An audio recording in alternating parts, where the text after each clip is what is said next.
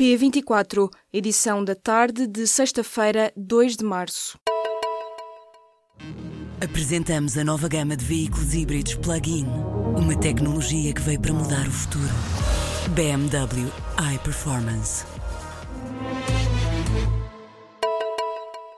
Theresa May quer que o Reino Unido saia do mercado único e da União Aduaneira, mas deseja um acordo de comércio com Bruxelas. Num discurso nesta sexta-feira, a primeira-ministra britânica definiu a forma como o país quer sair da União Europeia.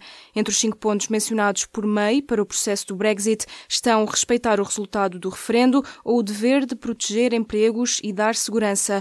A líder britânica disse ainda que não vai permitir que o Brexit provoque um retrocesso no progresso feito na Irlanda ou na integridade do Reino Unido. Sobre a circulação de pessoas, May adiantou que isso vai acabar.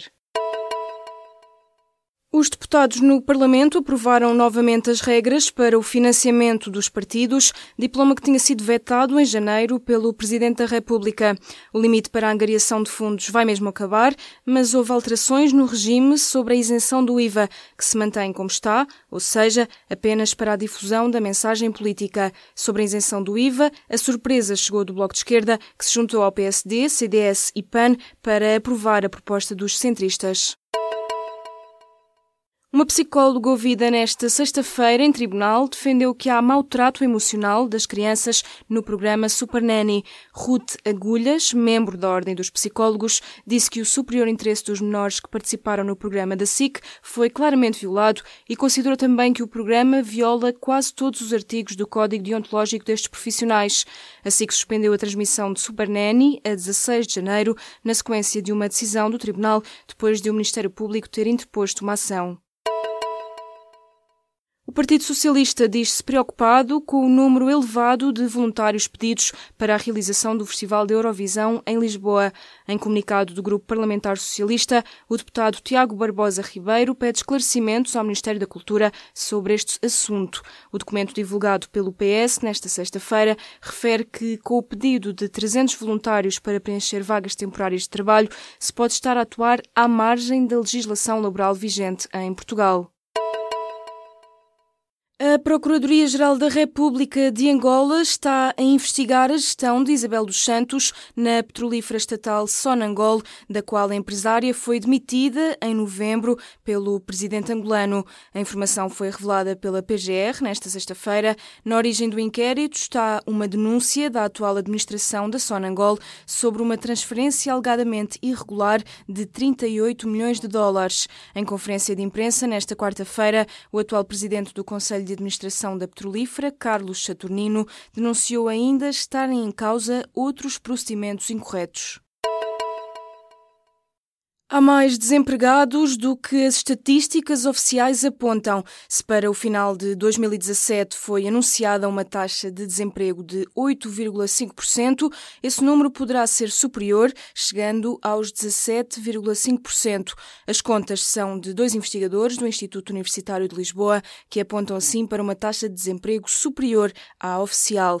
Isto porque aos desempregados oficiais somam-se os desencorajados que desistiram de procurar emprego, os disponíveis para trabalhar, os trabalhadores em part-time à força e os chamados ocupados do Instituto de Emprego e Formação Profissional.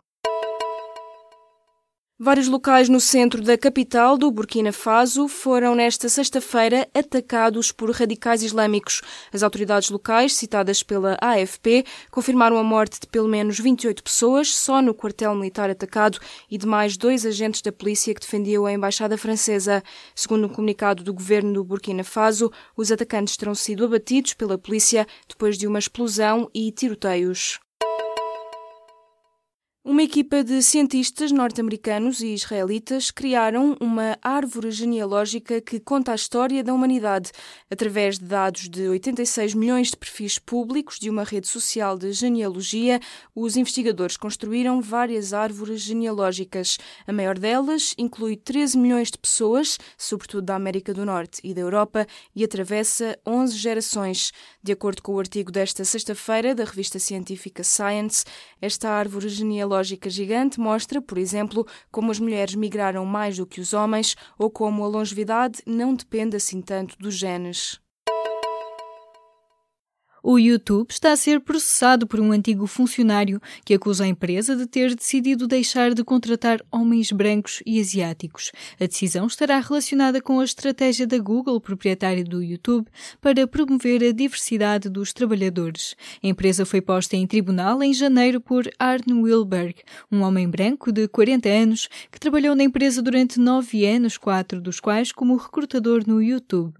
Wilberg afirma ter sido despedido por se ter queixado das regras de contratação a vários superiores.